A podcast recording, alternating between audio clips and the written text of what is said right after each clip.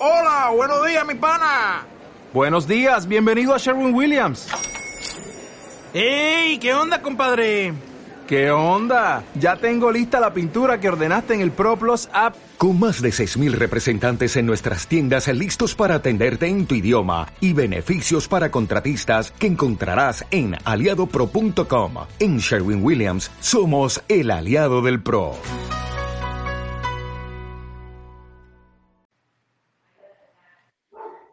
Si usted está buscando, previo al draft, nombres, posibles nombres que los Bucks puedan escoger, realmente no está en el lugar correcto. ¿Qué me dicen los gramáticas, tanto Martín como Santiago, a esta definición que tengo yo previo al draft?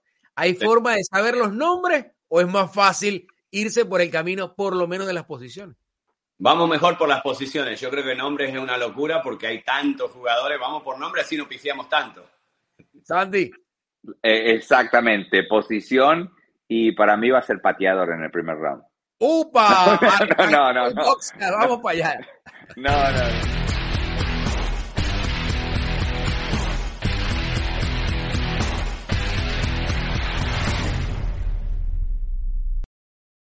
Por eso es que a mí me gusta hablar con la gente que sabe. Les mandamos un abrazo gigantesco a todos los que nos sintonizan en esta hora, a esta hora. Este es el Boxcast, estamos en la temporada 3, Santiago Gramática, a quien finalmente le damos la bienvenida formal al Boxcast. Sigue peleando con el tripod y con la luz.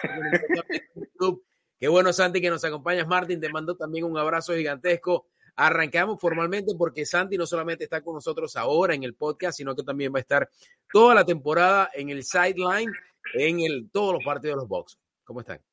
Buen día, Carlito. No, sí, la verdad contento porque, bueno, el quinto año eh, para nosotros, ahora agregando a Santiago en el sideline eh, va a ser una ayuda también porque generalmente eh, cuando estamos en el booth es difícil a ver si se lesiona a alguien, cuando van a la carpa azul y aparte tenemos un fenómeno del lado inglés que es TJ Reeves, que le digo a Santiago se va a tener que pegar al lado de TJ y robarle toda la información que pueda.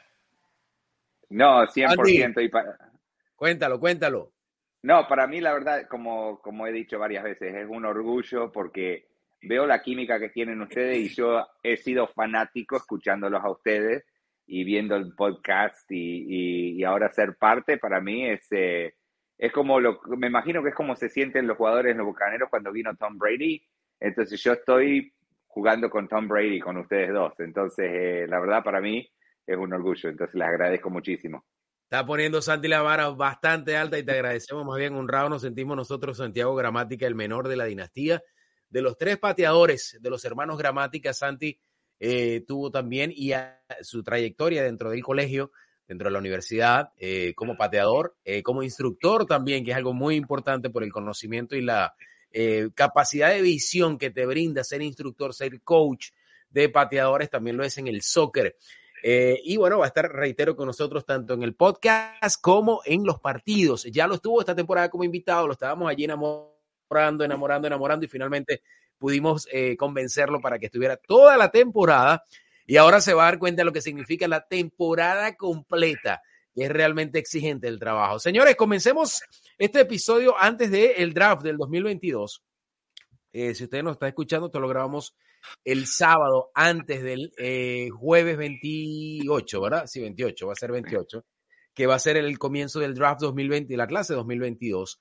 Em, a ver, eh, y, en la antesala del podcast decía, y es es realmente una lotería. E, es una lotería tratar de acertar las posiciones, pero es aún una lotería mucho más grande quienes se atreven a soltar nombres, porque realmente eh, los nombres son los que vayan apareciendo en el momento que el equipo le toque seleccionar, sobre todo los box que seleccionan en la posición 27 en la primera ronda. Es realmente eh, una, a ver, es bastante incierto.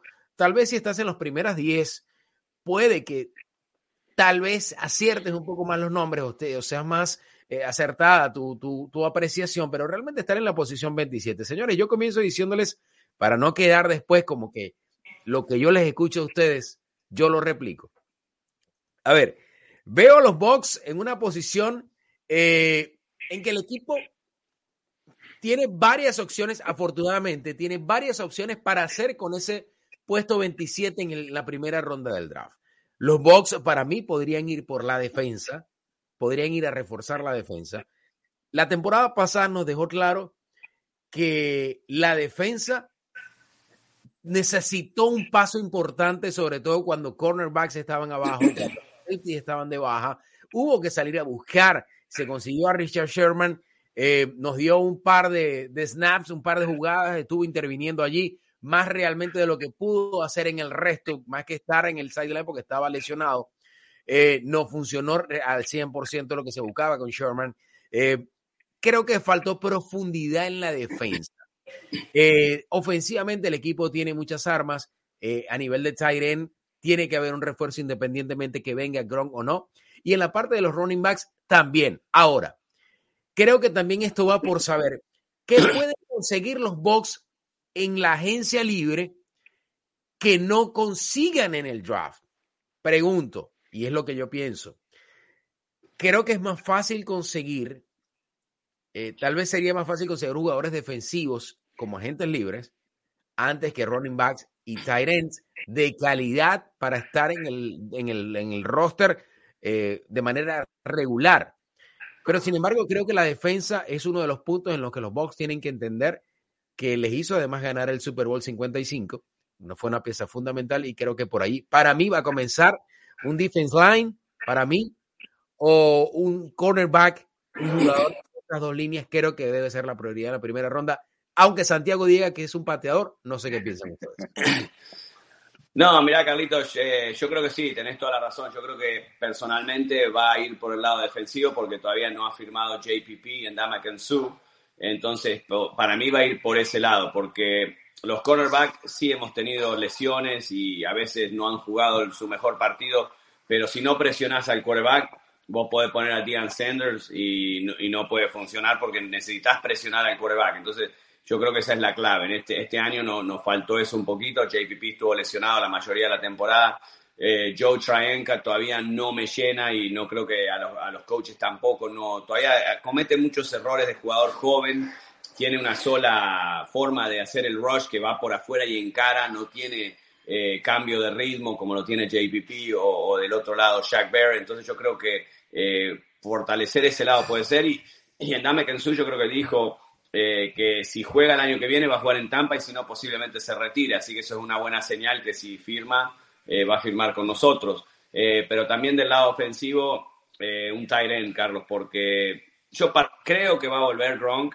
Lo, lo está haciendo desear a, o esperar a Tom Brady, como Tom Brady, viste que dijo, un chiste que me hizo esperar dos meses o viste, 40 días, yo lo voy a hacer esperar a él.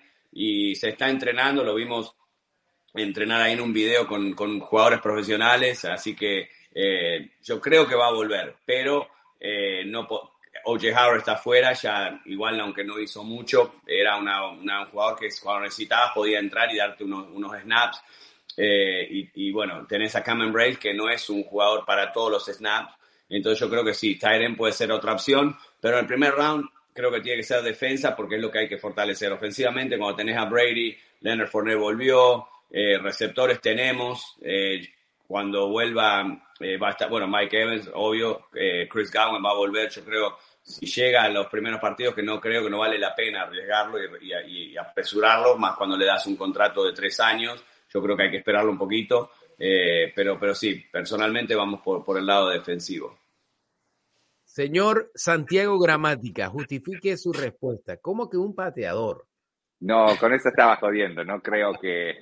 Más que tienen a dos buenos, eso era, era un chiste nomás, porque. No, obvio que no, nunca van a hacer eso, por lo menos eh, los bucaneros de nuevo. Pero no, yo estoy 100% de acuerdo. Eh, va a ser defensivo, me parece a mí. Eh, pro, probablemente un cornerback o un safety, que depende en esa posición qué jugadores buenos hay. Eh, lo bueno que creo que con, con teniendo a Tom Brady con el, como el quarterback, no tenés que ir a buscar un superestrella de tight end si Gronk no llega a volver, eh, agarrando a alguien más joven. Él, eh, Brady hace jugadores ser superestrellas, porque como juega él ofensivamente, eh, la línea sí necesita protección, pero no, no tiene que ser pro bowler como, como lo hizo hacer a Tristan Worth. Él creo que hizo a esos jugadores. Entonces sí, defensivamente creo que es la, la, la clave y por lo que, lo que hemos leído, lo que hemos escuchado, eso es lo que están pensando. Pero todo depende qué jugador está disponible cuando llegan, porque eso es lo que siempre dicen los general managers. Eh, o vas para la posición que estás buscando o el mejor jugador que tenés eh, viste, listo para, para poder elegir. Pero ya, creo que va a ser safety o, cornerback, porque tight ends y wide receiver hay bastantes para elegir. Yo creo que Buen punto, Carlos, eh, eh, lo que dice Santiago, porque eligiendo prácticamente anteúltimo, ahí casi entre las últimas, creo que la 27, ¿no? Eh, que llega a Tampa. por eso no podemos dar nombre tampoco, porque nunca sabes qué va a pasar con los que eligen arriba tuyo. Entonces, dar nombres ahora es una, sería una locura porque hay tantas necesidades en la NFL y tantos equipos eligen antes que vos que, lo más correcto sería, como estamos haciendo ahora, dar posiciones que pensamos. Y después hay que ver qué jugador está, porque a veces vos decís, sí, necesito esto, pero hay un fenómeno que, que, te quedó para abajo y no lo eligieron, así, bueno, ya sé que tengo en esta posición, pero no puedo dejar pasar a este jugador, así que eso es un buen punto. A ver, los Bucks tienen en la primera ronda en la 27, en la segunda en la 28, o sea, sería en el 60 general en la 91, en la 133, en la 248 y la 261. O sea, los Bucks tienen seis elecciones en este año 2022, en la clase 2022. Em, que por cierto, em, lo he mencionado también, eh, y no es porque considere, pero el, el off-season ha sido tan relevante en el mercado de agencia libre que realmente hemos dejado de hablar un poco del draft. Eh, y no, y claro, además que eh, va a ser un draft con muchos jugadores eh, relevantes desde el punto de vista defensivo.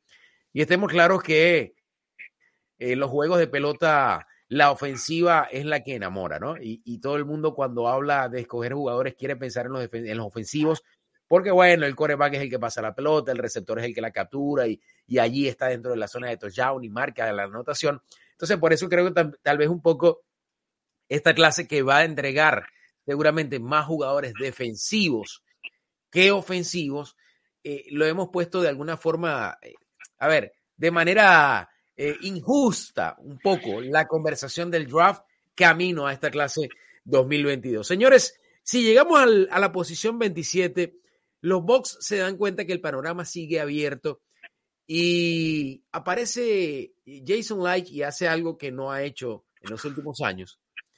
Y dice, en vez de escoger en la primera, la entregamos por dos en la segunda o una en la segunda y una segunda en la tercera. Es una posibilidad esto en, cuanto al panorama de lo que buscan los Bucks. Podrían presentarse a este escenario. Creo que, podría ser una gran opción si ven que el, número, la, la, posibilidad de jugadores que existen, sobre todo los jugadores que quedan también en la agencia libre, reitero, que puedan venir a llenar esos vacíos que no se llenan en el draft, creo que también podría ser una opción para los Bucks. Sí, podría ser una opción, Carlos, pero eh, una de las cosas que lo caracteriza a Jason Light es ser agresivo. Yo creo que puede ser que cambie al revés y de, de 27 cambiar por ir más arriba a buscar ese jugador que necesitan que porque cuando estás tan cerca de un Super Bowl, porque vos acordar, hay que, no hay que olvidarse que Tom Brady lo tenemos por un año más, entonces por ahí dice, bueno, te doy el 27 y el tercer round para subir a 15 o a 10, a buscar ese jugador que pueda ser un jugador que entre y, cambie la defensa o que juegue al, enseguida. Joe Tryon, eh, si tuviera que haber jugado todos los snaps el año pasado, no era un jugador listo para la NFL, le faltaba desarrollo. Y a cualquier jugador joven le falta desarrollo, pero lo vimos con Tristan Wirth el primer año, que dio un solo saque en todo el año. entonces él entró y jugó y fue factor. Yo creo que puede ser que arriesgue un poco Jason Light y sea agresivo y suba para arriba a buscar ese jugador defensivo que pueda reemplazar o a Ndama Kensu o a, JPP si no eh, firma. Yo JPP creo que no va a firmar porque no tuvo un buen año y tuvo muchas lesiones. Ya es un jugador muy veterano. Ndama Kensu hizo su trabajo, no fue nada del otro mundo, pero es un, muy jugador, un jugador muy bueno y muy sólido al lado de Vita Vega. Entonces, yo creo que por ese lado eh, eh, puede llegar a volver a firmar. Pero yo creo que si cambian el draft, va a ser más agresivo y va a subir para arriba, pienso yo, porque eso es lo que lo caracteriza a Jason Light, ser muy agresivo en el draft. No, y, lo, lo, bueno que tienen es que, como dijiste antes, en Free Agency, en agencia libre, agarraron un montón de buenos jugadores, porque ahora cuando volvió Brady es como que pueden agarrar jugadores en descuento. No, no piden lo máximo porque tienen, hay muchos jugadores con la oportunidad de jugar con Tom Brady y ganar un Super Bowl, agarran, pues, firman por mucho menos. Entonces, eso es lo bueno que tiene Jason Light este año, que tiene la flexibilidad. Puede hacer cualquiera de las dos opciones que mencionaron ustedes, porque no hay una posición que es súper necesaria. Porque si vas, ves a otros equipos, hay equipos que necesitan un quarterback, que necesitan un, un receiver nuevo. Entonces ahí están, ellos no tienen la flexibilidad, pero los Tampa Bay tiene. Si alguien le ofrece bastante para, para cambiar y, y, no usar el primer round, tiene la opción, o como Martín dice, ah, porque estaba viendo recién, tienen New York Giants, Filadelfia, tienen varios eh, para elegir en el primer round, por ahí no necesitan las dos opciones. Entonces ahí sí tienen oportunidades para hacer un trade y nunca sabes, capaz que algún jugador para un draft, lo, que sea, pero la opción que tiene gracias a lo que ha hecho eh, en la agencia libre. Eh, ¿qué, qué, creemos eh, que, es más factible conseguir en la agencia libre? ¿Running back regular? ¿Un tight regular? ¿O un jugador, por ejemplo, un cornerback o un defense line regular? ¿Qué puede abundar más en la liga? Yo personalmente, como tenemos eh, el titular, eh, va a ser Leonard Fournette. Eh, todavía no sabemos si vuelve Gronk, va a ser Gronk. Del lado defensivo, eh, no tenemos. Y, generalmente cuando te dejan libre o quedas libre de un equipo, porque va a haber jugadores libres cuando sean los cortes de pretemporada, que ahí también podés elegir. Pero si te saca un equipo, generalmente es porque no sos de los elite. Entonces, pero pues podés sacar un jugador que un equipo que tenga, ponerle 3, 4 tight no necesita y sacan dos o tres buenos. Entonces sí, a veces podés cortar un jugador que, le sirva a otro equipo y que entre a jugar al, al, al toque, ¿no? Eh, son posiciones difíciles de, agarrar en agencia libre porque vos necesitas jugadores elite en ese, en ese lugar. Del lado ofensivo, no creo que tanto, como decía Santiago, al tener a Tom Brady, a veces podemos hasta jugar nosotros de Tyren, eh, Carlos, porque él es el que te hace y te eleva el juego. Entonces, eh, yo creo que el lado defensivo va a ser clave, ¿no? De ver qué agarramos, porque el lado ofensivo, yo creo, al estar al lado de Tom Brady, él eleva el juego de todos los compañeros.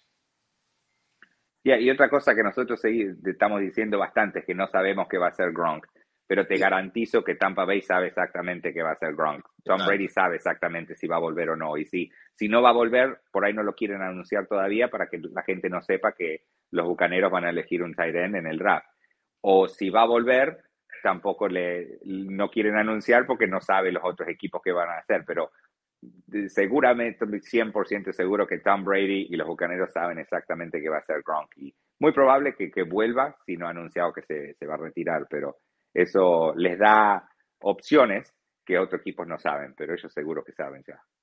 Ese es un muy buen punto, Carlos, porque Tom Brady se mantuvo en contacto con Jason Light todo el off-season.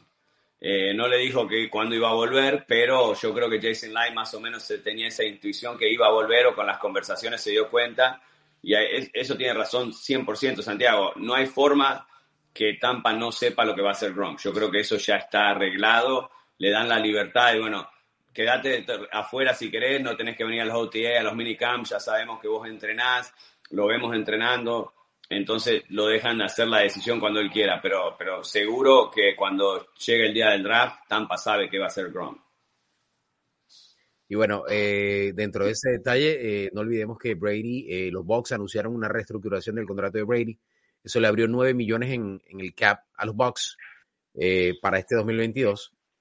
Y, y bueno, y, y, sigue abierto el tema, el tema de Gronk, ¿no? Entonces, eh, son cosas que y hay que ir atando cabos también, hay que ir atando un poquito de cabos eh, para, para leer entre líneas un poquito también lo que debería estar pasando. Lo cierto es que, eh, y Martín, tú lo has dicho muchas veces y es muy cierto, independientemente que, que vuelva Gronk o no, eh, fue sobreutilizado en la campaña 2021. Eso trajo como consecuencia que se terminó perdiendo cinco partidos de temporada regular por lesiones. Le pegaron más de la cuenta y recuerden que le partieron la costilla, estuvo afuera, en fin, fue un tema delicado. Eh, en un momento me decías en la transmisión, recuerdo, me, parece que lo están utilizando mucho y realmente fue así, lo utilizaron más de la cuenta. Eh, y creo que si Gronk regresa, que yo también creo que va a regresar particularmente, eh, no lo puedes utilizar tanto como lo utilizaste en la campaña pasada. tienen que hacer como hicieron el primer año en Tampa, Carlos, porque te acordás que en el primer año había mucha gente que criticaba para qué lo trajimos, para bloquear, no lo trajimos solamente para bloquear, no tenía sus touchdowns.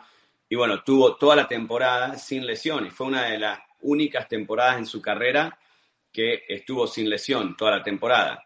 Y bueno, eso por qué fue, porque lo fueron manejando y llevando de a poco. Eh, ahí te perdiste, ahí estás de vuelta, Canto. Eh, lo fueron llevando, lo fueron llevando de a poco. Entonces ahí lo mantuvieron fresco y cuando lo necesitaron al final de temporada en los playoffs, en el Super Bowl, apareció. Yo creo que este año lo vimos, lo vimos del primer partido que le tiraron muchas pelotas, muchos pases, recibió muchos golpes, así que yo creo que eso es una buena, eh, una un, buen eh, forma de ver cómo utilizarlo este año. Si vuelve, hay que llevarlo de a poquito, como si no hubiese jugado, como si se hubiese perdido un año entero y llevarlo de a poquito que vaya a agarrar los ritmos, eso va a ser la clave. Ya, y, como dice Martín, tuvieron la receta eh, el anteaño pasado, porque como cuando es más necesitado en los playoffs y en el Super Bowl, porque Brady ha ganado todos los partidos en temporada regular. Y qué pasó, perdió a lo último, entonces ya es más importante poder entrar a los playoffs y ahí usarlo y, que esté bien descansado es imposible de pararlo. En el Super Bowl 55, que sigue siendo la gran referencia para, para nosotros y para los Bucks también en el, a ver, en el pasado reciente, ¿no? De, de, nuestro equipo de los Bucks. La defensa fue la clave. La defensa fue la clave número uno. Tanto en el juego del Super Bowl como en los partidos previos. Estaba Brady. Inspiró a todo el mundo. Se tiró un super temporadón en la temporada pasada también. Pero la defensa fue clave.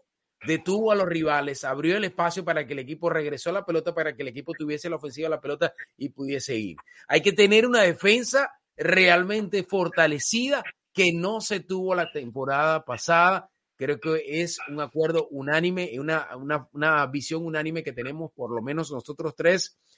Y entonces coincidimos en que el equipo va a enfocarse defensivamente, por lo menos en, los, en el primer y segundo tal vez movimiento en este draft 2022, señores.